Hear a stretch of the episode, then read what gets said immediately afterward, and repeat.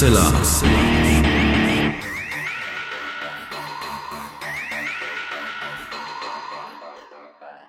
Hallo und herzlich willkommen zum 313. Mal bei Hoaxilla, dem skeptischen Podcast, wie man bei mir die wunderbare Hoax-Mistress Alexa. Das war so überspitzt gerade. Ich äh, Nein. mache mir Sorgen. Bin völlig begeistert. Ihr habt nicht gesehen, wie ich meinen Kopf dabei auch noch herumgeworfen habe. Hallo ihr da draußen, herzlich willkommen zu dieser neuen Hoaxilla-Folge. Und bei mir ist natürlich wie immer der wunderbare Alexander Hoaxmaster. Du hast nicht den Kopf geworfen. Ich freue mich immer aufzunehmen. Ich weiß ja nicht, wie es bei dir ist. Wir haben tolle Neuigkeiten. Ähm, eine Sache, die wir direkt schon mal vorab abkün ab abkündigen. Wir kündigen ab. Abkündigung, die musste ich als Lektorin in der evangelischen Kirche immer lesen früher. Ja, lang, ähm, lang ist's her, zum Glück. Eine Ankündigung und etwas, was wir jetzt, worüber wir uns sehr, sehr freuen, dass wir das ankündigen dürfen, auch wenn es noch ein bisschen hin ist. Wir gehen nämlich auf die Bühnen der Welt.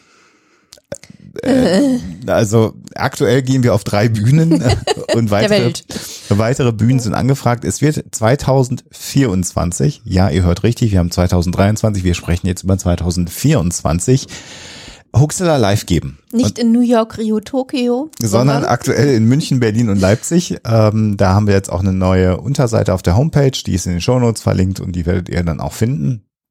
Äh, wir werden einen Abend äh, gestalten mit euch gemeinsam, wenn ihr da hinkommen mögt, der Ja, den Titel trägt. Warnung, wenn ihr da hinkommt, ihr müsst mitmachen.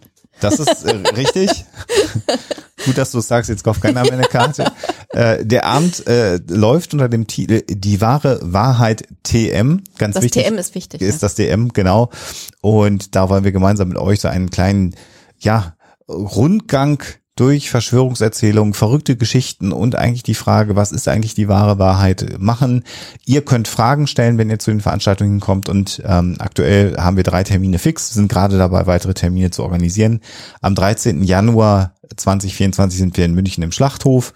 Am 25. Januar in den Berliner Wühlmäusen, das ist ein Donnerstag.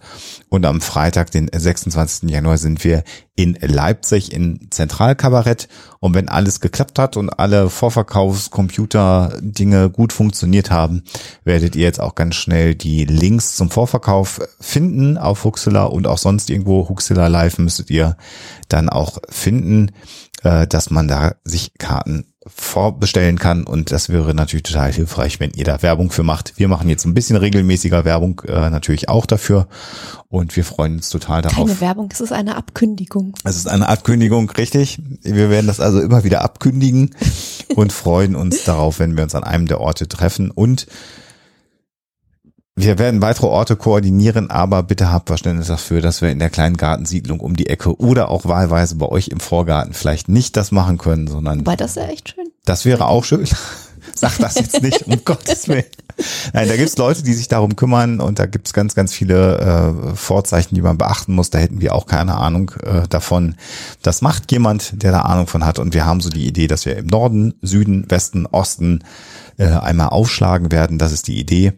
Und ähm, ansonsten gibt es ja auch den Huxilla Real Life jetzt regelmäßig, wo man auch mit uns interagieren kann. So, das mal vorneweg als Hausmeisterei. Und dann warum ich sagen, das alles sowieso nicht mehr passiert, das Erfahrt ihr jetzt. jetzt in der Story. Genau, warum wir alle gemeinsam 2024 nicht mehr leben werden. Und ich spoiler, diesmal sind es noch nicht die Außerirdischen Nee, nicht ganz. äh, über Amerika und Kanada, sondern, ach hey, Jemine. Äh, Machen wir erstmal weiter.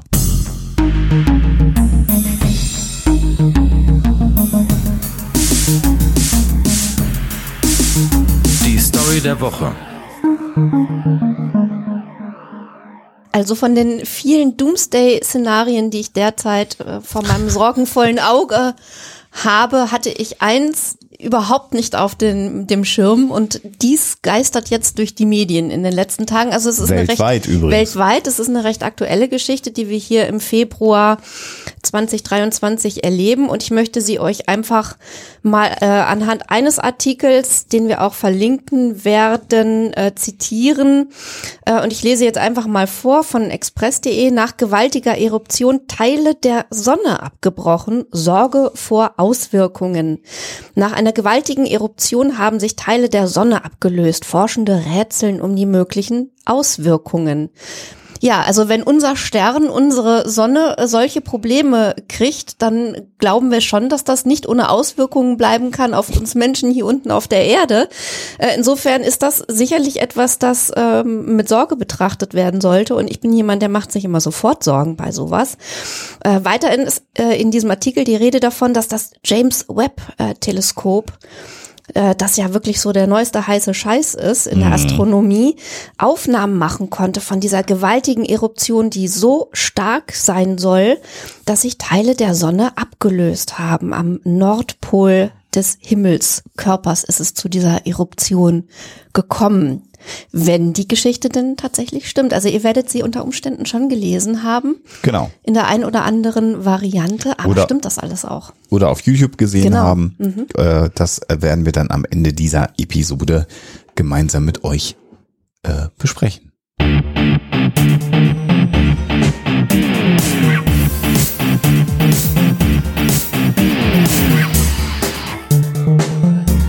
Thema der Woche.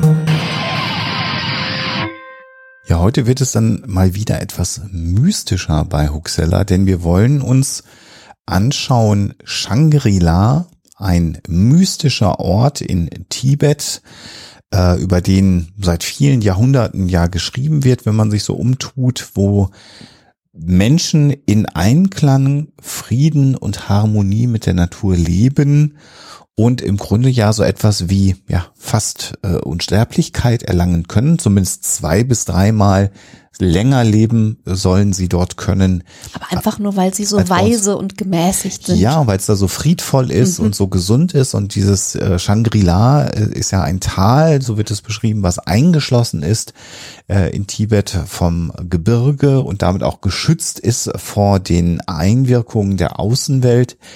Und wenn man sich so ein bisschen herumtut, dann ist das erste, was man findet, wenn man das mal so eingibt, ungefähr 30.000 äh, Tourismusseiten äh, der chinesischen Tourismusbehörde und dann daran angeglied- äh, äh, Veranstalter, die einem nahelegen, wenn ihr bei uns bucht, dann werdet ihr Shangri-La finden. Und da haben wir uns gedacht, da das ja auch zum Beispiel Bestandteil des Films äh, die Mumie 3 äh, gewesen ist, der ja dann nicht mehr so erfolgreich gewesen ist, aber auch da wird ja Shangri-La erwähnt und auch zum Beispiel in der erfolgreichen Computerspielserie Uncharted, da gibt es dann einen Teil, der nicht ganz in Shangri-La spielt, sondern in Shambhala, aber da gehen wir nachher auch nochmal Was drauf hat das ein. Was eine sind mit die dem anderen zu tun? Genau. Genau.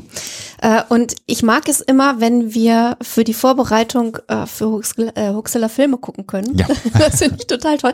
Also wenn man, äh, um jetzt direkt mal es ansprechen zu wollen, ähm, schaut, wo kommt das überhaupt her, dieses Wort Shangri-La und wann ist das zum ersten Mal aufgetaucht, das kann man erstaunlicherweise ziemlich genau benennen, nämlich in einem Roman 1933 von James Hilton. Und der ist sozusagen derjenige, der diese bestimmte Utopie, dieses Shangri-La, so wie es äh, im Roman dargestellt wird und auch später in der Verfilmung 1937, ähm, der das geschaffen hat, also der sich das quasi ausgedacht hat. Er, es kam nicht ganz von ungefähr, da sind ganz, ganz viele Einflüsse, die da mit eine Rolle spielen in seinem Roman.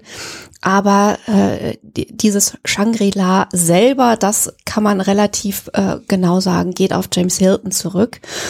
Und wenn man sich äh, genauer anschaut, wie ist das Ganze entstanden und was hat das für Auswirkungen, dann ist man schon relativ baff, äh, wie erfolgreich das gewesen ist. Also er hat da ab, absolut einen Nerv getroffen. Er hat den richtigen Roman zur richtigen Zeit geschrieben und wir alle wissen, das Jahr 1933 äh, ist kein gutes Jahr für Deutschland und Europa. Ähm, kaum sind ähm, die, die Nachwirkungen des Ersten Weltkriegs irgendwie in irgendeiner Form so ein bisschen bewältigt, stolpert Deutschland in den Faschismus und äh, Hitler ergreift die Macht und es kündigt sich bereits äh, ein weiterer Konflikt an. Und die Welt versinkt, ja, wirklich in einem Chaos. Es gibt die Weltwirtschaftskrise, die damit 1929. hineinspielt. Die Menschen sind auch in den USA äh, arm und todunglücklich. Und dann kommt ein Brite daher und schreibt so einen Roman, der auch sehr, sehr schnell in den USA erscheint. Und da hat äh, James Hilton sich als Autor auch relativ clever äh, verhalten. Und hat äh, sofort, was die Herausgabe des äh, Romans in den USA angeht, äh, mit Hand angelegt und der ist auch so ein bisschen einamerikanisiert worden und hat wirklich, wie ich schon sagte, einen absoluten Nerv getroffen. Ja, ähm, du hast es natürlich gesagt, ich will es noch einmal unterstreichen. Also Shangri-La ist ein komplett fiktives Wort. Das muss man mal sagen. Also den Ort Shangri-La hat es 1933 nicht gegeben. Warum sage ich das in dieser Formulierung? Da kommen wir nachher nochmal drauf. Ähm, so dass wir hier von einer völlig fiktionalen, ähm, ja, äh, äh, von einem völlig fiktionalen Ort ähm, sprechen. Interessanterweise ist, wenn man heute in der großen Wikipedia auf Deutsch alleine schaut, ähm, was gibt's denn da so für Begriffserklärung, dann findet man, dass es inzwischen, ich würde mal sagen, weit über zehn Begrifflichkeiten äh, gibt. Es gibt äh, bis hin zu einer Region auf einem äh, außerirdischen äh, äh, Himmelskörper, nämlich auf Titan, äh, inzwischen Shangri-La. Es gibt eine Hotelkette, die so heißt. Es gibt einen Flugzeugträger, der so benannt worden ist. Da können wir vielleicht nochmal darauf eingehen, warum das äh, hinterher der Fall gewesen ist. Also äh, Hilton hat mit dieser Begrifflichkeit bis heute äh, Auswirkungen gehabt. Und du hast es ja gerade schon eingeordnet, äh, Weltwirtschaftskrise zwischen den Kriegen. Es ist immer so ein bisschen schwierig. Äh, heute wird immer so gesagt, ja, und der Zweite Weltkrieg hat auch dafür gesorgt. Der Roman ist halt ein bisschen vorher schon erschienen, äh, aber äh, in ähm, sagen wir mal, global unruhigen Zeiten zumindest. Also da wusste 33 noch keiner, dass es sowas wie einen Zweiten Weltkrieg geben wird. Wir tun immer so, dass man sagt, ja 33, das vor dem Zweiten Weltkrieg, das wusste ja keiner, dass es da nochmal einen Zweiten Nein, Weltkrieg geben wird. Das ist immer nochmal. Wie immer, man kann natürlich gewisse Vorzeichen also Menschen, die sich da auskennen ja. und da eingelesen haben, die wussten natürlich, was sich da eventuell ankündigt, aber ähm, klar, also hell sehen und in die Kristallkugel schauen kann natürlich in der Form äh, niemand. Ähm, wenn wir kurz auf den Inhalt genau, vielleicht eingehen mhm. ähm, des Romans, also der hat eine Rahmenerzählung, das ist alles ein bisschen verschachtelt, aber so der der Kernpunkt des Inhalts ist, dass der äh, britische Konsul in Afghanistan, Hugh Conway, ähm, unter merkwürdigen Umständen in einem entführten äh, Flugzeug irgendwo in den im Himalaya ja, notlandet, abstürzt, wie auch immer. Und er und seine äh, drei GefährtInnen, die da in dem Flugzeug mit drin sitzen, werden dann äh, nach Shangri-La gebracht mhm. von einem Mönch. Und dort erfahren sie dann, dass das eben eine Gemeinschaft ist, die sich der Mäßigung verschrieben hat. Äh, da ist auch der, der oberste, der hohe Lama, der sozusagen den Vorsitz hat. Und merkwürdigerweise scheinen die auch alle sehr, sehr lange zu leben. Also unsterblich sind sie nicht, aber sie leben sehr, sehr lange und dieser hohe Lama hat das auch alles äh, relativ geschickt eingefädelt. Der hat nämlich dafür gesorgt, dass der Conway dorthin gebracht wird, weil ähm, der Conway nämlich sein Nachfolger werden soll. Also da mhm. haben sich mhm. Leute überlegt, ui, der passt aber zu uns, der muss dann sozusagen das Zepter äh, übernehmen mhm. und äh, unsere Gemeinschaft weitertragen, den brauchen wir hier in Shangri-La und deswegen haben sie das also in die Wege geleitet. Und Interessanterweise sind nicht alle so furchtbar begeistert. Also der jüngere Vizekonsul im Film hinterher ist es dann der Bruder von dem Conway. Mhm, mhm. der will also sofort wieder weg. Und dann gibt's noch so einen etwas windigen Hund, der äh, da erstmal so ähm, Geschäfte machen äh, will und dann aber irgendwie sich auch an das Leben gewöhnt und es entspinnen sich noch äh, Liebesgeschichten. Es endet aber damit, dass sie alle wieder abreisen und der äh, Conway auch noch sein Gedächtnis verliert und mhm. es dann zufälligerweise irgendwann wiederentdeckt und sich danach auf die Suche nach Shangri-La macht. Und es wird halt offen gelassen, ob er jemals Shangri-La, also sein persönliches Paradies, wiederfindet. Also wir haben da sehr interessante Elemente drin. Wir haben natürlich die Suche nach dem Paradies. Wir haben die Frage, sind Menschen überhaupt utopiefähig? Das finde ich eigentlich auch, ist ein ganz spannender Gedanke eigentlich. Also können, können wir es überhaupt aushalten? Sind wir dafür geeignet? In so einer ähm, ja, äh, Gemeinschaft zu leben, die eigentlich zu schön ist, um wahr zu sein? Oder ähm, denken wir die ganze Zeit, irgendwas muss doch hier nicht stimmen und vielleicht ist das auch eine große Lüge und ich muss jetzt mal hinter die Kulissen gucken? Äh, also der Roman äh, stellt schon relativ spannende Fragen, mhm. aber wirft auch massive Probleme auf, wie ich finde, die vor allen Dingen aus der heutigen Betrachtung heraus, aus der Rückschau heraus äh, wirklich auffallend sind und auf die können wir ja nachher auch nochmal eingehen. Mhm. Ähm, wir haben, wenn man jetzt so ein bisschen nochmal schaut, wie, wie, wie, wie kam Hilton dazu und was für ein Bild hatte man vielleicht auch in den 30er Jahren in Tibet, dann habe ich in, in all der Dinge, die wir gelesen haben im Vorfeld äh, zu dieser Episode, bin ich irgendwann über so eine Aussage gestolpert, die so ungefähr in die Richtung ging, im Grunde genommen ist das egal, dass das in Tibet spielt. Äh, Hilton hat sich einen Ort gesucht, der möglichst weit weg ist, möglichst unbekannt ist und möglichst unerreichbar ist. Und äh, die Autorin oder Autor äh, dieses Beitrags hat dann sinngemäß geschrieben, wenn der Roman heute geschrieben wäre, wäre, wäre es vielleicht auf der Rückseite des Mondes oder gar auf dem Mars gewesen. Also soll heißen, die Aufladung Tibets und der Region und, und, und so eine, eine, eine, wie soll ich sagen, verklärter Blick auf den Buddhismus und all das, was da so drin hängt in diesem Roman,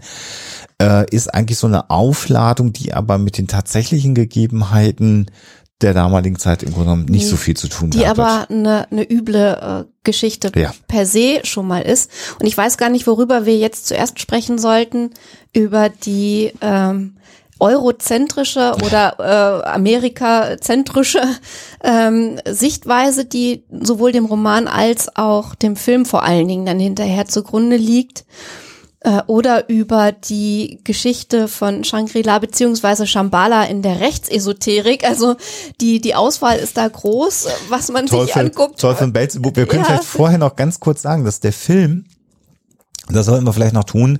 1938, also der Film erschien 1937, 1938 dann bei den Oscars, bei den zehnten Oscars, also ist schon auch ein bisschen her natürlich, mit zwei Oscars ausgezeichnet. Einmal für die beste künstlerische Leitung und die beste Filmbearbeitung. Der Film ist auch in fünf weiteren Kategorien damals nominiert gewesen. Bester Film, bester Nebendarsteller, beste Regieassistenz, bester Ton und beste Filmmusik. Also das war so ein absoluter Highlight und, und Klassikerfilm. Und der Roman übrigens ist dann ja später als einer der ersten günstigen Paperback-Romane äh, für 25 Cent dann erschienen. Vier Dollar noch was. Äh, würde man mhm. heute ungefähr dafür bezahlen. Das heißt, auch das hat zur unglaublichen Verbreitung des Stoffes beigetragen. Also er, unglaublich erfolgreicher Film, preisgekrönt und dann eben nochmal das Buch dann hinterher als Paperback.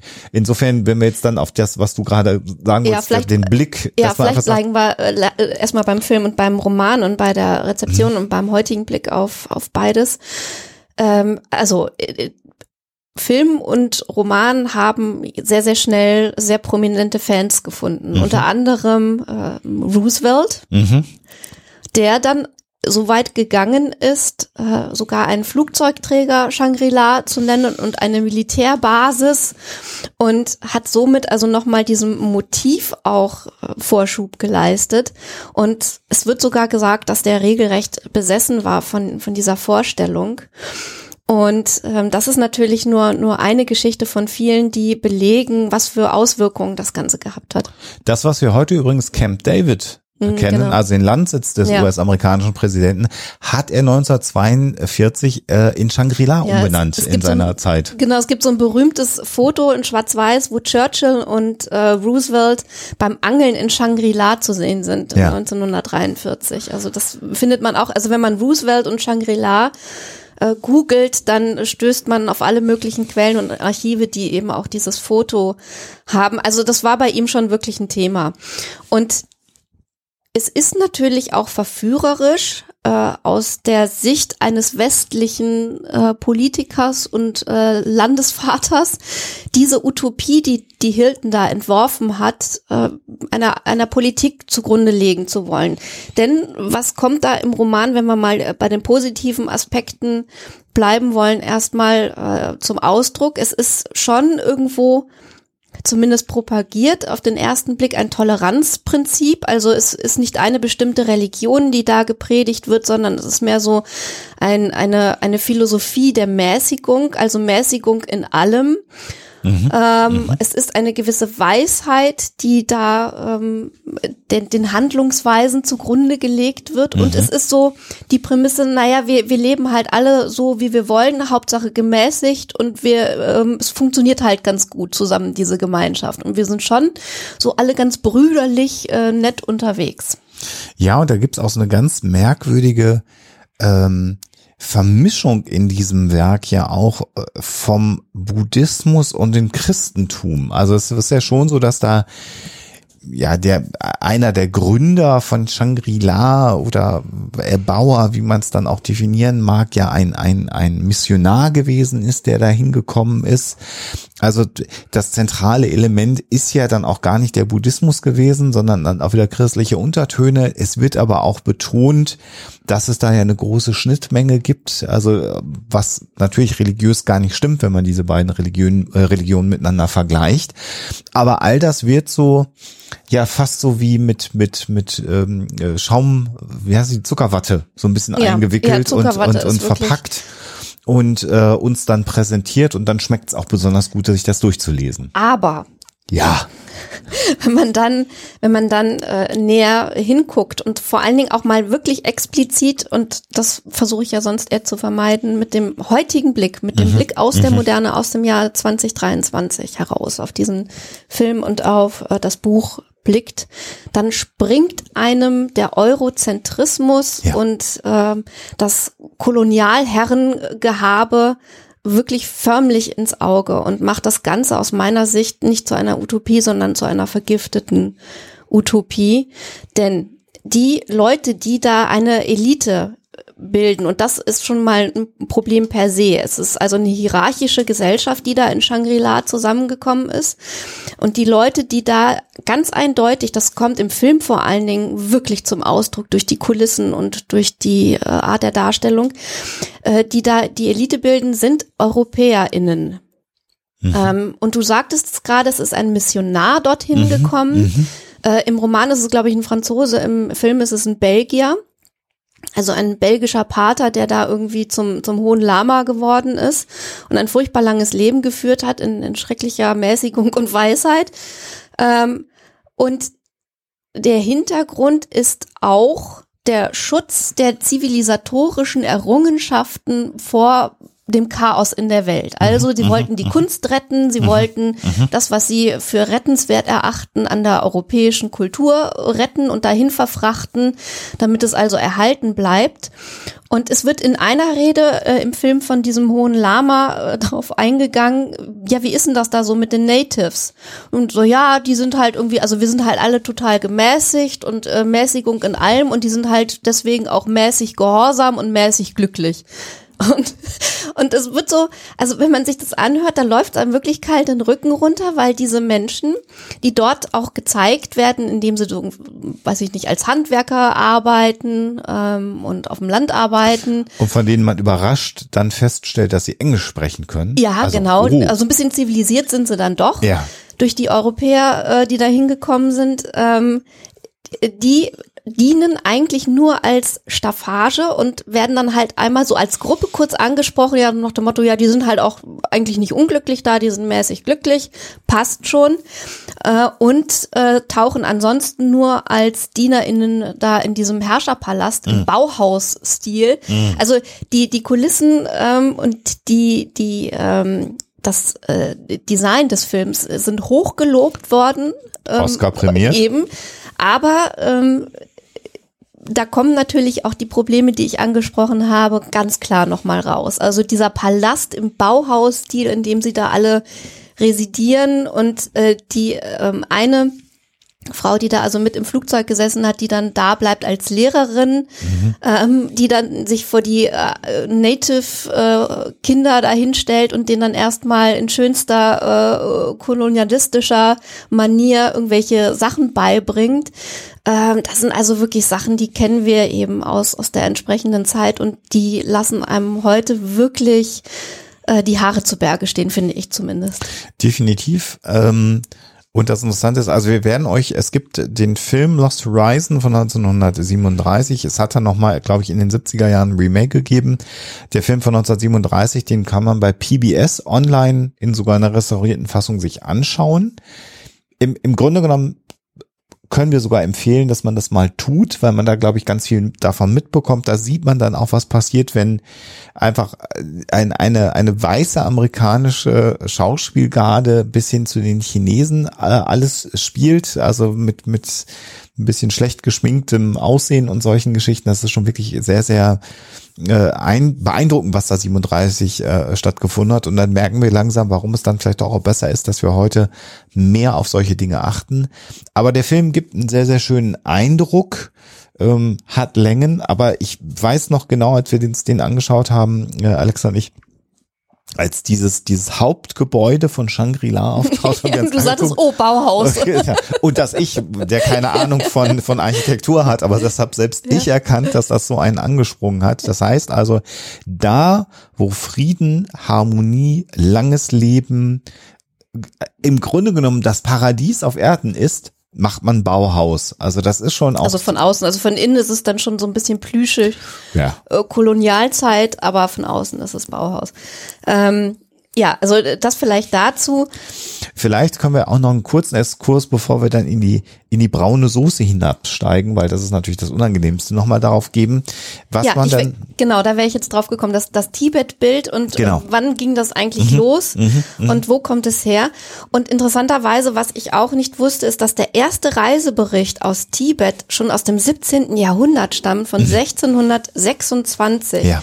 Das fand ich wirklich krass, ähm, dass im 17., 18. Jahrhundert die Zeit äh, beginnt, in der die Europäer äh, sich die Welt erschließen, mhm. Bildungsreisen machen und Forschungsreisen machen. Das und Missionierungsreisen. War und Missionierungsreisen, um Himmels Willen ja natürlich. Ähm, äh, das war mir natürlich schon bewusst, aber dass Tibet, diese wirklich schwierig zugängliche Region, schon im 17. Jahrhundert bereist wurde, das war mir neu und das fand ich sehr, sehr ungewöhnlich. Und ähm, du hast äh, einen ganz tollen Aufsatz von einer Historikerin verlinkt oder ähm, euch ähm, dann in die Quellen die reingeschmissen. Mhm. Ähm, der so ein bisschen nachzeichnet, wie sich so das Tibet-Bild in diesen Reiseberichten verändert hat. Und da äh, kommt sie vor allen Dingen auf einen von äh, Samuel Turner, mhm. äh, der 1783, 84 Tibet bereist hat und der, der war auch nicht der Erste, der dann äh, da wirklich auch ähm, ja, Diplomatie betrieben hat. Das äh, war ein gewisser äh, Mr. Boggle, mhm. der vorher schon da unterwegs war. Aber Samuel Turner ähm, und seine Reise sind äh, gemeinhin in den Quellen oder in der Forschung lange Zeit wohl unterschätzt worden. Mhm. Und sie zeichnet ein, ein sehr interessantes Bild von diesem Reisebericht. Und ein Zitat, das sie da bringt, das hat mich wirklich maßgeblich beeindruckt, weil nämlich äh, Turner da diesen Grenzübertritt, diesen mhm. Eintritt nach mhm. Tibet mhm. beschreibt mhm. und beschreibt also diese Fähnchen, die da wehen. Äh, das ist ja auch so ein Bild, das wir heute ganz stark vor Augen haben, wenn wir an Tibet denken, diese bunten Fähnchen mhm. und beschreibt dann eine Begräbnisstätte. Und er beschreibt das im Gegensatz zur, und ich übersetze jetzt, frommen Aufmerksamkeit, die also in Westen ähm, den Verstorbenen zuteil wird, werden sie da eben ähm, in die Natur gelegt, wo die Raubvögel die Aasfresser und teilweise sogar die Hunde an sie drankommen. Und man könnte jetzt sagen, er beschreibt das ganz neutral, beschreibt mhm. erstmal, was er sieht, mhm. aber in dieser Begrifflichkeit, fromme Aufmerksamkeit, die wir im Westen äh, unseren Verstorbenen zukommen lassen, da liegt natürlich eine Wertung drin. Genau. Und dieser, dieser Blick zwischen einer Objektivität, die ohnehin fast nicht zu erreichen ist. Also mhm, in mhm. der Ethnographie, Objektivität, das ist nochmal eine ganz eigene Sendung über, da könnten wir stundenlang drüber reden, ob es mhm. das überhaupt gibt, mhm. ob das überhaupt möglich ist. Ähm, aber da dann nochmal so diese Gratwanderung zwischen Objektivität oder Bemühen um Objektivität und trotzdem der westlichen Brille die man da drauf hat, ähm, der ist wahnsinnig spannend und der kommt eben schon im 18. Jahrhundert bei Turner äh, durch.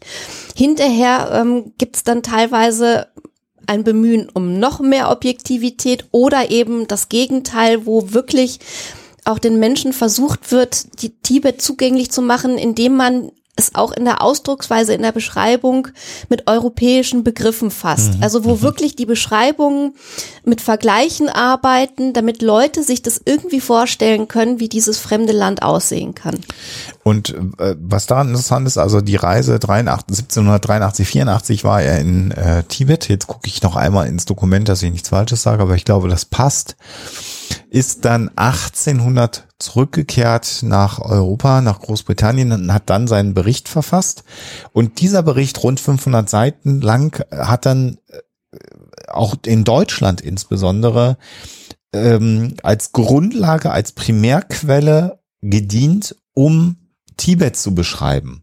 Und das Interessante dabei ist dann, dass diese 500 Seiten, die ja schon jetzt mal nicht so viel sind, im Grunde genommen, um ein ganzes Land in all seinen Facetten zu beschreiben und mit den Problemen, die du ja gerade schon genannt hast, sind diese 500 Seiten dann nochmal gekürzt worden zum Teil auf 75 Seiten und interessanterweise haben dann die AutorInnen, die diese Übersetzungen und Kürzungen vorgenommen haben, auch nochmal so ihre ganz eigene eurozentristische Brille aufgesetzt. Also die einen waren eher religiös geprägt, die haben das Religiöse mehr unterstrichen. Die anderen wollten bewusst ganz neutral nicht religiös berichten.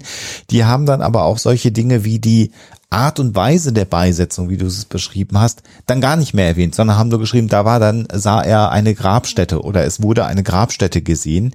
Das heißt, dass das im Grunde genommen, was beim deutschen Endkunden, um es mal so zu formulieren, oder beim deutschsprachigen Endkunden, das ist übrigens, dieser Turner-Bericht ist in, in, ins Niederländische mhm. übersetzt worden, in viele andere europäische Sprachen, dann nochmal durch die Übersetzer nicht nur leicht angepasst, sondern auch mit der Intention der ÜbersetzerInnen, also quasi in einem weiteren Lektorat angepasst worden. Und das heißt. Und teilweise noch mit allen, äh, mit anderen Quellen ergänzt. Ja. Also quasi so als Patchwork. Genau, wenn man dann also also es gibt dann so das Beispiel, dass dann zum Teil beschrieben wird, was auf diesen bunten Fähnchen drauf stand. Das hat Turner zum Beispiel gar nicht beschrieben. Das ist dann da halt so mit hineingekommen. Das heißt, dass wir so im 19. Jahrhundert in Europa und dann natürlich später auch in Amerika ein Bild von Tibet haben, was im Grunde genommen auf drei, vier, fünf Primärquellen, die dann bearbeitet, lektoriert, überarbeitet, angepasst und interpretiert worden sind, zurückgegangen ist. Und daran hat sich dann irgendwann auch Hilton bedient, um dann mit Shangri-La nochmal so ein ganz eigenes Bild äh, zu verfassen. Das heißt, hier haben wir schon eine Region, die natürlich nicht zugänglich war und damit, ich habe Alexa gefragt, meine kluge Frau äh, mit dem volkskundlichen Hintergrund, ob man das so sagen kann. Mir ist dabei bei all diesem Durchlesen dieser Quellen und dieser Artikel und dieser Berichte äh, der Gedanke gekommen, dass man im Grunde genommen diesen, dieses Tibet aufgeladen hat. Mhm. Und zwar mit ganz viel, was in den Menschen drin war, was man dort sehen wollte, was man platzieren wollte und jeder für sich ein bisschen mehr. Und dabei ist dann etwas entstanden, was im Grunde genommen mit der Realität der Menschen, die dort leben, den religiösen, den politischen, den kulturellen Dingen in Tibet fast gar nichts mehr zu tun hat. Und dann gibt es dann noch so einen Roman mit einem unfassbar erfolgreichen Kinofilm, der dann auch noch günstig verfügbar ist und jeder kann sich den in die Hosentasche stecken. Und bums haben wir ein Bild von Tibet, ja. Was dann ja auch Auswirkungen, jetzt kommen wir dann mal langsam so zu dem, zum rechten Sumpf, ja. hatte, die dann auch merkbar und spürbar war. Also hier ist äh, Tibet durch Shangri-La noch ein Sehnsuchtsort, natürlich für mhm. rein europäische Sehnsüchte. Mhm. Also wir äh, entfliehen allem, was uns ähm, in unserer Welt nicht gefällt und nehmen aber das, was wir bewahren wollen, mit nach Shangri-La und erleben dort äh, hoffentlich Glückseligkeit und ein ewig langes Leben. Ähm, aber wenn wir jetzt langsam umschwenken auf eine Vorlage, ähm, die sicherlich bei Shangri-La mit eingeflossen ist, äh, auf Shambhala, nämlich auf den mhm. Shambhala-Mythos, mhm. dann ähm, müssen wir auch reden über braune Esoterik, über die Theosophie, über Thule, Agatha und äh, diese ganzen ähm, schrecklichen Dinge, bis hin zu Autoren, die nicht nur über dieses ganze äh, Thema schreiben, sondern die uns im Rahmen der Nazis in Neuschwabenland auch schon mal begegnet sind. Das ist ganz spannend, dass sich da denn der, der der der Kreis im Grunde genommen äh, äh, schließt. Das mhm. hat mich auch nochmal überrascht, dann plötzlich die Namen äh, äh, dort zu lesen. Also Ja. es gibt es gibt Shambhala im äh, Buddhismus auf jeden Fall. Also Mhm. es hat sicherlich eine Vorlage, die in der äh, tibetanischen Religion äh, zu finden ist, nämlich als mythisches Königreich, in dem äh, die Tradition des Kalachakra bewahrt wird. Und ähm, es ist in diesen Texten, die äh, sich damit beschäftigen, von einem König äh, von Shambhala äh, die Rede, von Feinden, die das Königreich angreifen die aber dann ähm, oder äh, die die äh, von Feinden die angreifen, aber von Hilfe, die aus Shambhala kommt und dies, äh, mit Hilfe von Shambhala können dann eben die Feinde zurückgeschlagen werden. Also diese Teile haben fast etwas, das man als prophetisch lesen könnte, wenn man nicht im Hinterkopf behalten müsste, dass es sich hier genauso gut auch einfach um innere Vorgänge, um Geisteszustände handeln kann. Also es ist wirklich die Frage, ob man es wörtlich nimmt und einen Kampf, der da stattfindet, als Kampf, der in der realen Welt mit Waffen geführt wird, sieht oder eben um äh, den, den Kampf um eine innere Geisteshaltung, die von Feinden bedroht wird. Das heißt also von, von unguten Einflüssen, die auf den Geist einwirken. Äh, Insofern sind diese Texte äh, wahnsinnig schwierig äh, zu interpretieren und durch uns Europäer, die wir da drauf gucken, wahnsinnig schnell misszuverstehen. Mhm. Das setzt ja wie bei allen Texten aus anderen Kulturen eben sehr viel Feingefühl voraus. Wer dieses Feingefühl aber nicht an den Tag gelegt hat, ist zum Beispiel jemand, den man auch sehr gut kennt, wenn man Huxilla seit ein paar Jahren verfolgt, nämlich Helena Petrovna Blavatsky. Juhu. Die hat sich nämlich auch da direkt drauf gestürzt, also in Shambhala äh, eben auch alte Weise f- zugegen, von denen Meister. von denen sie es ja gerne genommen hat in ihren äh, ferngesteuerten Schreiben. Also da merken wir dann schon einen Bezug und dann landen wir relativ schnell, interessanterweise, äh, über die Ideen der Theosophen dann bei esoter rechtsesoterischen Autoren wie Miguel Serrano oder auch Willem Landig. Ja. Und das sind dann wiederum auch die beiden, die zentrale Elemente des Neuschwabenland-Mythos sind. Die haben also sowohl zum einen über Shambhala geschrieben, als dann eben hinterher auch über ja die die die Hohlerde, die Zugänge nach unten, ähm, die die Station am am Südpol in mit den heißen Quellen, in denen äh, Hitler ja bis heute sich dann aufhalten soll. Und äh, da merkt man schon, äh, wenn man denn dieses dieses dieses voll, vollkommen irre Narrativ des langlebigen Adolf Hitlers, der gar nicht gestorben da, ist, da verfolgt. müssen wir, da müssen wir, glaube ich, noch mal ein, zwei Sätze Ja. zusätzlich verlieren.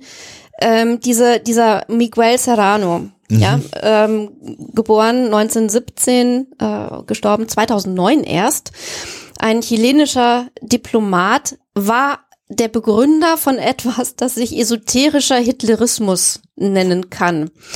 Und also ich, ich, ich lache zwar ein bisschen, aber eigentlich ist es zum Heulen. ja. Es ist wirklich reine Verzweiflung. Also da ist alles drin, was wir aus äh, Verschwörungserzählungen leider auch heute noch kennen. Die hohle Erde, die Flugscheiben, die Oasen in der Antarktis und eben, wie du es gerade angedeutet hast, dieser, dieser Hitler, der quasi auch so per se schon ein aufgestiegener Meister ist und da quasi übernatürliche Fähigkeiten verliehen bekommt. Ähm, das sind alles Dinge, man kann sich einerseits überhaupt nicht vorstellen, dass es Menschen gibt, die so etwas schreiben und ernst meinen. Auf der anderen Seite läuft es einem einfach nur kalt den Rücken runter, weil solche Dinge leider heute noch in gewissen Kreisen gelesen und ähm, vielleicht auch nicht unbedingt so furchtbar schlecht gefunden werden. Interessant dabei ist dann tatsächlich, dass insbesondere Serrano ja dafür zu äh, übergegangen ist, dann irgendwann zu sagen, die Zugänge zu Shambhala, also unterirdische Systeme, in denen eben dieses äh, Shambhala sich befunden haben soll. Und nochmal, wir setzen jetzt hier so ein Stückchen Shambhala mit Shangri-La gleich. Das ist eigentlich nicht ganz korrekt, aber die, die, die Muster in diesen äh, esoterischen äh, Kreisen sind eben sehr ähnlich. Und er sagt, die Zugänge sind dann eben im Himalaya geschlossen worden, aber einen Zugang gibt es noch und der ist jetzt am Südpol. Und damit sind wir dann eben äh, genau bei dieser Station und dem Grund, warum Hitler überhaupt noch leben äh, kann, weil natürlich in sowohl in Shambhala als auch in Shangri-La Menschen ein deutlich längeres Leben haben, auch wenn zumindest was Shangri-La angeht und der Roman von Hilton es äh, angeht, man nicht unsterblich wird. Man lebt halt nur sehr, sehr viel länger und man wird nicht krank im Grunde genommen. Und das heißt, da haben wir die erste Vernetzung mit der Rechtsesoterik. Also und zwar, ich war wirklich überrascht im Rahmen der Recherche, diese Namen, die wir eigentlich im Grunde genommen beim Neuschwabenland-Mythos äh, verortet haben, zu lesen. Aber natürlich müssen wir darauf kommen und das wird wahrscheinlich leider noch mal eine eigene Huxilla-Folge sein, aber das deutsche Ahnenerbe mhm. müssen wir zumindest noch mal kurz ansprechen, denn ähm, äh, es ist wohl nicht korrekt, wenn man sich das heute anschaut, zu sagen, dass die, äh, das Dritte Reich oder die Führungsetage der Nationalsozialisten komplett esoterisch nee, war. Das Himmler darf man nicht sagen. Genau, Himmler war äh, offensichtlich ein Esoteriker und Himmler war jemand, der genau diesen Ideen folgen wollte, der im Grunde genommen ja auch davon ausging, das war ja ein Teil dieser Erzählung, dass ähm, die Arier ja im Grunde genommen Überbleibsel der Atlanta oder von Lemuria das sind. Da wiederum Blavatsky und ihre Theosophie, Theosophie reingespielt mhm. haben und die sich also irgendwo im Himalaya aufhalten sollten. Und die Idee des Ahnenerbes war ja im Grunde genommen äh, Spuren dieser alten Völker, vielleicht sogar Rassen in der Lehre von Himmler, deswegen benutze ich das Wort mal gerade ganz bewusst, im Himalaya zu finden. Und deshalb wurden ja die Expeditionen äh, äh, finanziert. Und die Idee und der Film von Hilton, wenn man da jetzt dann eben die himmlische Brille sich aufsetzt, ähm, der wird den wahrscheinlich gesehen haben, obwohl der vielleicht gar nicht offiziell aufgeführt wurde, aber den fand er wahrscheinlich auch ziemlich gut, den Film, und das hat sicherlich dem Ahnenerbe ähm, nochmal Auftrieb gegeben und das hat dann ja dazu geführt, unter anderem, wie gesagt, das werden wir noch mal in einer ganzen Folge aufbereiten, dass man äh, eben in den Himalaya und auch nach Tibet gereist ist und angefangen hat, Kopfformen zu vermessen. Das war ja sehr beliebt zur damaligen Zeit, um mal zu schauen, ob es da nicht ein paar schöne arische Kopfformen gibt. Also man kann sicherlich festhalten, dass ähm, diese Mystifizierung von Tibet und ich meine jetzt nicht immer nur diese vollkommen überspitzte rechtsesoterische Überhöhung, die wir gerade beschrieben haben oder die du mhm. gerade beschrieben hast, sondern auch eine, eine Verklärung, die fast ein bisschen alltäglicher daherkommt, äh, dem Land nicht gerecht wird. Und wenn man sich die heutige politische Situation,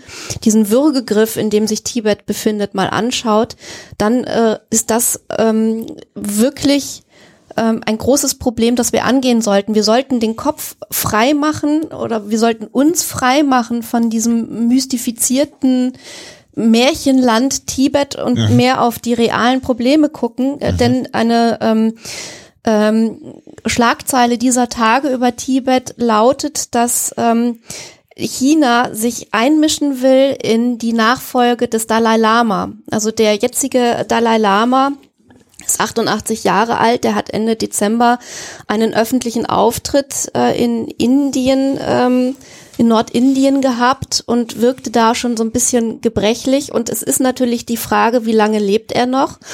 Und äh, ein Dalai Lama wird in der Vorstellung des Buddhismus wiedergeboren. Und der wiedergeborene Dalai Lama kann gefunden werden. Das heißt also, wenn der jetzige Dalai Lama stirbt, dann werden Suchtrupps ausgeschickt die auf der Suche nach der Wiedergeburt gehen, also nach dem Menschen, in dem äh, der Dalai Lama inkarniert ist.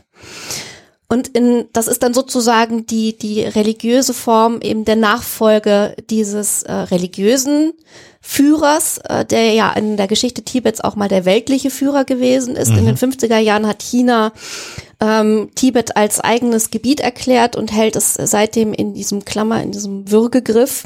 Und äh, wir alle wissen, wie China zu den Menschenrechten steht. Also die Dinge, die in Tibet passieren, sind wirklich furchtbar. Und ähm, es ist die Frage, ob äh, wir da im Westen nicht öfter und stärker darauf hinweisen sollten. Und jetzt wollen die chinesischen Kommunisten, will die chinesische Regierung ganz klar Einfluss nehmen auf diese Nachfolge. Das heißt also, äh, die schreiben jetzt gerade dieser Tage, wir möchten, wenn es dann mal soweit ist, diesen wiedergeborenen Dalai Lama äh, suchen und finden, äh, die glauben selber überhaupt nicht daran. Also das ist, den, das ist eigentlich ein mhm. Konzept, was denen jetzt mhm. nicht wirklich zu eigen ist, aber sie möchten auf jeden Fall Einfluss nehmen. Und es ist natürlich klar, dass wenn die den finden würden, dass das ein Peking-freundlicher Dalai Lama wäre. Mhm. Und keiner, der sich kritisch äußert. Und das ist eine ganz gefährliche äh, Situation gerade und es ist einfach ein absolutes No-Go. Was da dann noch hinzukommt, da sind wir nochmal in der Situation äh, rund um Tibet, äh, ist ein zweiter Aspekt. Die Chinesen sind ja relativ clever, ähm, wenn es auch darum geht, natürlich wirtschaftliche Vorteile äh, sich zu sichern. Und ähm, Shangri-La, wie gesagt, eingeben, das habe ich am Anfang gesagt, in der Suchmaschine, da findet man zunächst mal wirklich Tourismusseiten ohne Ende. Und die chinesische Regierung hat sich irgendwann gedacht, cool, wenn der Westen daran so Interesse hat und die da so begeistert von sind und es dann tatsächlich schon in, im Grenzgebiet zwischen China und Tibet so einzelne Regionen, Städte, Orte gab, die gesagt haben, wir sind übrigens das wahre Shangri-La. Das haben wir gar nicht so erwähnt. Natürlich genau. sind die Menschen, weil sie so begeistert waren von dieser Utopie, immer auf die Suche nach dem echten Shangri-La gegangen. Ja. Also äh, Abenteurer mhm. hat es immer gegeben. Und da gibt's dann immer so alte Dokumente, die beweisen sollen, dass also diese Ortschaft nun das echte Shangri-La ist. Also ähm, und dann gibt's auch ein bisschen Ärger unter den äh, Orten, also insbesondere so Bürgermeister und so sind halt natürlich diejenigen, die das gerne als Tourismusziel haben wollten. Und da hat die chinesische Regierung gesagt, das passt uns natürlich nicht. Äh, wir erklären jetzt mal eine ganze Region zu Shangri-La und haben einfach eine Region äh, im Grenzgebiet umbenannt und ab, ab jetzt ist das Shangri-La. Da wurde auch ein Flughafen umbenannt und es gibt einen sehr schönen Reisebericht einer Gruppe, das ist leider in der FAZ bei einem Bezahlartikel und irgendwie konnte ich den mal irgendwann umsonst lesen. Jetzt geht's nicht mehr. Äh, aber interessanterweise war es dann eben so, dass alle Menschen, die nicht mit Tourismus zu tun hatten in der Region, überhaupt keine Ahnung hatten, dass sie in Shangri-La äh, Shangri gelebt haben und auch mit dem Begriff gar nichts anfangen konnten. Das heißt, äh, neben dem, äh, dem politischen Kalkül kommt hier natürlich auch noch ein ganz klares Kalkül die esoterischen Westler ins Land zu locken äh, und äh, damit dann zu verdienen. Und äh, umso mehr, wenn man dann über die Tourismusseiten hinaus ist, wenn man im Netz recherchiert, kommt man dann natürlich auf alle möglichen Meditationsseiten und so weiter und so weiter und kommt dann sehr, sehr schnell dann irgendwann auch in esoterische Bereiche hinein, wo dann Menschen natürlich auch mit den Ideen und Konzepten von Shangri-La Geld verdienen wollen an Meditation per se ist erstmal nichts Anrüchiges dran. Wer das als Entspannungstechnik machen möchte und dem das hilft, das ist super. Aber da ist natürlich dann meist sehr, sehr viel mehr mit verbunden und dann ist da auch wieder eine Industrie mit irgendwelchen Räucherdingern und so weiter und so weiter und so weiter. Reinigende Kristalle. Da, Ihr kennt es alle. Das Prinzip von Shangri-La ist Mäßigung vielleicht auch ja, in, ja. in dem Fall empfehlenswert. In dem Fall empfehlenswert. Also immer alles in Maßen.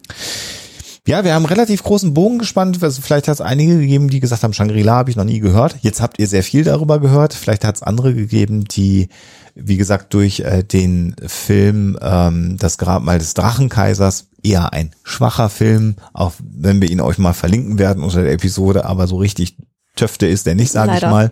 Da waren die ersten beiden Mumienfilme besser.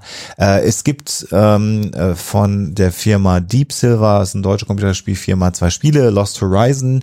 Da haben wir mal den ersten Titel sogar hineingespielt. Das ist sogar ganz nett. Also das ist tatsächlich so ein bisschen angelehnt, natürlich auch an den an den Filmtitel der damaligen Zeit und äh, Shambhala dann nochmal äh, re relativ elementarer Bestandteil von Uncharted 2 äh, Among Thieves, dem Computerspiel oder Konsolenspiel, auch da äh, elementarer Bestandteil des Spiels und, und eingebunden. Das heißt, die Ideen haben als Narrative natürlich äh, Einzug in unsere popkulturelle Gesellschaft äh, genommen.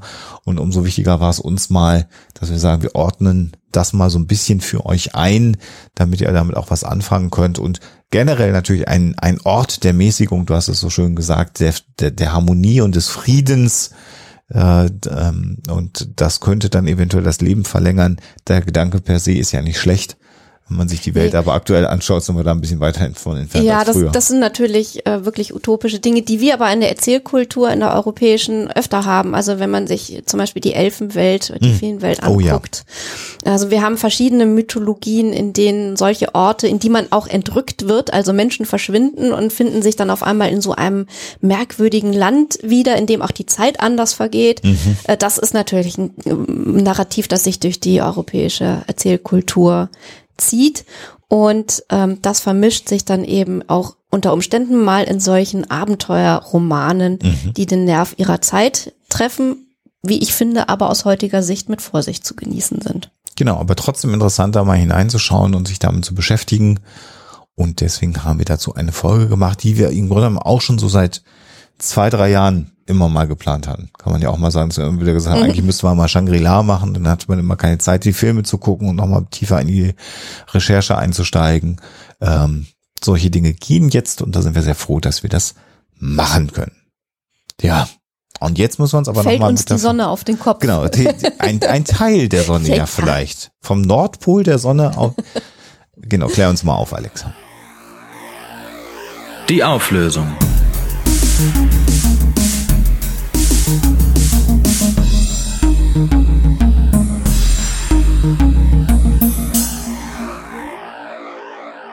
Ich bin ja sowas von reingefallen auf diese Geschichte. Ich auch Du, im du, ersten hast mir, du hast mir das erzählt und ich dachte wirklich so, das jetzt auch noch? Also Bullshit-Bingo-Karte, Weltuntergangsszenario. Braucht Ich es habe auch gezuckt. auch noch? Ich habe auch gezuckt. Ja.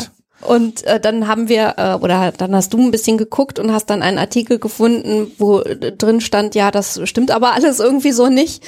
Und äh, dann haben wir uns erst gewundert und haben dann weitergelesen und festgestellt, nein, das stimmt wirklich nicht. Also losgegangen ist das wohl mit einem Tweet, wie oft, von äh, Dr. Tamitha Sko, oder ich, äh, S-K-O-V schreibt sie sich. Ich hoffe, ich spreche ihren Namen richtig aus, einigermaßen.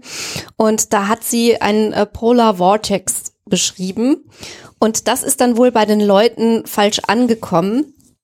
Die haben dann halt daraus äh, gemacht, dass aus diesem ungewöhnlichen, das ist schon ein, ein eher seltenes Phänomen in der Stärke, in Und der es ein- jetzt stattgefunden Ein, hat. ein großes Ein Phänomen großes vor allen Dingen Phänomen, äh, da haben die dann halt äh, draus gemacht, dass ein Teil der Sonne abgebrochen ist. Was ist es wirklich? Es handelt sich um erstmal einen Polarwirbel, ähm, der sich losgelöst hat von der Sonne. Das ist eine Sache, die wirklich eher selten vorkommt. Also solche äh, Wirbel, nämlich Sonnenbögen, also sogenannte Protuberanzen, die äh, gibt's relativ häufig. Ähm, die können sogar oft äh, mehrere hunderttausend Kilometer lang sein und bis zu 40.000 Kilometer hoch.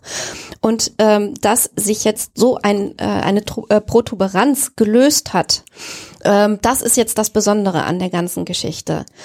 Äh, Und äh, solche Ereignisse, die sich auch noch ähm, als Wirbel um den Nordpol der Sonne bilden, ähm, die gibt's nicht ganz so oft. Ähm, man äh, sagt so etwa alle elf Jahre kommt das mal vor. Aber dieses Ding jetzt hier hat nochmal eben die besondere Eigenschaft, dass es sich losgelöst hat. Das ist schon ziemlich spannend.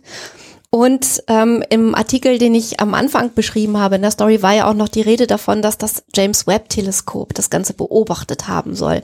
Und da kann man dann sagen, das ist so der erste Hinweis, wo man denkt, "Hä, nee, kann doch gar nicht sein. Wer sich ein bisschen auskennt, der weiß nämlich, dass das Ding niemals auf die Sonne gerichtet ist. Das ist der Sonne abgewendet.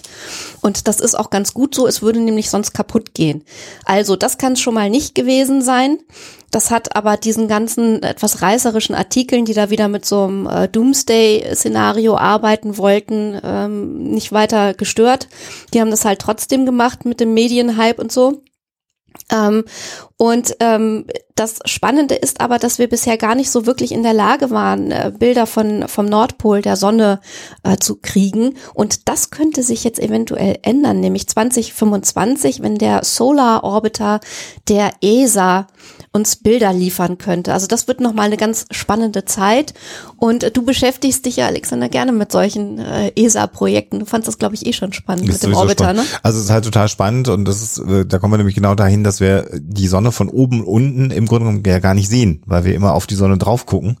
Und diese äh, Satelliten, die es jetzt gibt, die man Richtung Sonne schickt, um dann genau eben solche Flüge zu machen, um auch mal die Polarregionen der Sonne sich anzuschauen, die sind insofern natürlich total spannend, weil es A, Schweine heiß ist und B, äh, die Sonne auch so eine gewisse Gravitation hat. Das heißt, eine Sonde so auf den Weg zu schicken, dass sie nicht einfach reinfällt in die Sonne und dann auch noch sinnvolle Bilder Puff zu machen, ist ist nicht ganz äh, trivial und insofern wird das sehr, sehr spannend sein, da neue Informationen äh, zu gewinnen. Aber du hast völlig recht. Also ich war auch im ersten Moment geschockt und bin dann irgendwann aber auch über das James Webb Teleskop gestolpert, weil ich gedacht, warum richtet man das auf die Sonne? Das äh, fand ich jetzt ein bisschen ungewöhnlich und da fiel es dann Aber das auf. ist natürlich irgendwo auch klar. James Webb Teleskop ist ja auch nicht so alt. Also es ist ja auch noch eine relativ neue Geschichte, ist natürlich auch noch ein bisschen in den Schlagzeilen und ist sowieso so der absolut neueste heiße Scheiß. Ähm, und ähm, insofern, dass sich diese beiden Dinge dann vermengen in diesen reißerischen Meldungen, kommt vielleicht gar nicht von ungefähr, oder? Ja. Und wenn man dann, äh, ich überlege, ob ich da tatsächlich mal die Google-Suche damit reinschmeiße, wenn man also schaut, wie viele ähm, Portale hier berichten. Ja. Also von Pro7 über NASA beunruhigt, NASA-Forscher besorgt. MSN.com, Kölner Stadtanzeiger, ähm, also die diversesten Portale haben jetzt diese Nachricht übernommen, ohne sie kritisch zu hinterfragen. Äh, die Berliner äh, Zeitung schreibt darüber, der Express schreibt darüber. Dann ist das schon interessant und das zeigt natürlich, ähm, nicht, dass man grundsätzlich misstrauisch sein sollte, was die Medien angeht. Das möchten wir natürlich nicht sagen. Aber manchmal ist es dann doch auch hilfreich, hilfreich zu sagen, Momente mal, das wirkt jetzt aber so ein bisschen komisch und wie kann ein Teil von der Sonne abbrechen, die ja sowieso eher so eine, eine Gaswolke ist. ja. Ja, also Plasma, äh, völlig richtig, eher noch Plasma als Gas. Ähm, ja, also da äh, ist schon interessant, wie sich dann so eine Schlagzeile dann durch das Netz total schnell verbreitet bis hin zu einem indischen äh, äh, Werbe äh, Nachrichtenkanal, den ich dann gefunden hatte. Ich hatte mal ein bisschen geguckt und dann auf auf YouTube gibt's dann ein ein äh, ein indisches Nachrichtenportal, das einen zweieinhalb Minuten Bericht darüber macht und das genauso berichtet, wie Alexas am Anfang äh, berichtet hat. Und es stimmt halt im Grunde genommen nix äh, daran. Es wird immer dieser Tweet von der Frau Scow oder Scoff oder wie auch immer man sie ausspricht gezeigt. Und dann beginnt so eine freie äh, Interpretation. Insofern eine aktuelle Geschichte, die wir hier mal debunked haben für euch, werden auch die Quellen euch äh, verlinken, wo man dann mal nachlesen kann, wie es sich wirklich ergeben hat. Damit sind wir am Ende der äh, 313. Episode von Hoaxilla. Nochmal der Hinweis, 13. Januar München Schlachthof, am Samstag, Donnerstag 25. Januar Berlin Wühlmäuse und Freitag 26. Januar Leipzig Zentralkabarett, das Ganze 2024. Huxilla Live, die wahre Wahrheit. Und an alle da draußen nochmal ähm, ganz herzlichen Dank für eure Unterstützung äh, wieder im, im, im, im Januar, die uns hier eben so schöne Episoden wie jetzt machen lässt, äh, in Ruhe recherchieren lässt, auf andere Dinge uns vorbereiten lässt. Das freut uns sehr.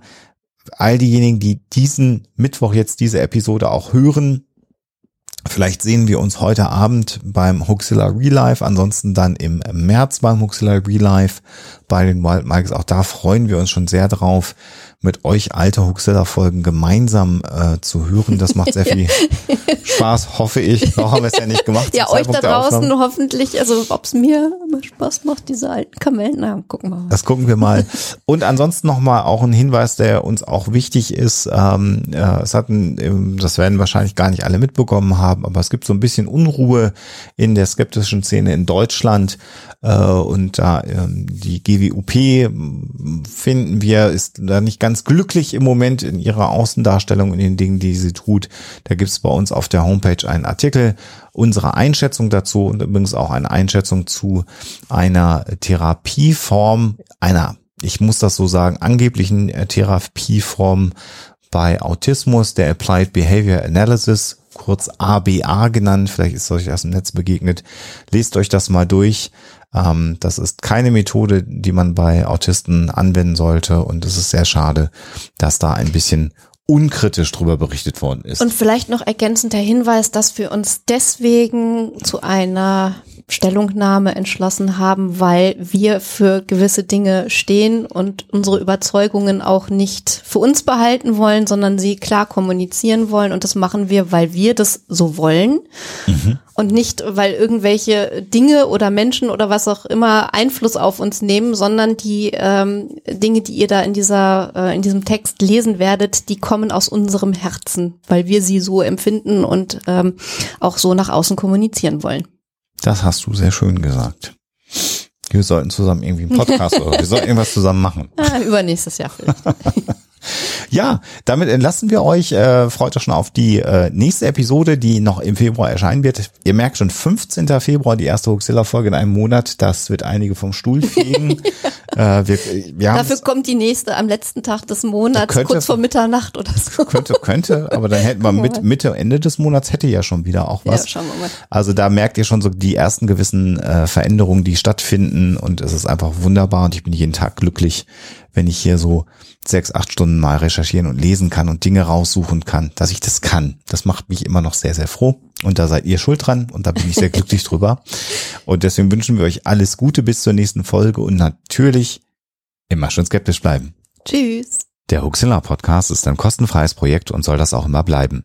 Das ist uns sehr wichtig und du kannst uns dabei helfen, so wie das schon viele andere tun. Vielen Dank dafür. Huxilla unterstützen geht dabei ganz einfach. Zum Beispiel durch einen kleinen monatlichen Dauerauftrag von einem Euro im Monat auf unser Geschäftskonto oder via PayPal. Wie das genau funktioniert, seht ihr auf huxilla.com unter dem Punkt Unterstützen.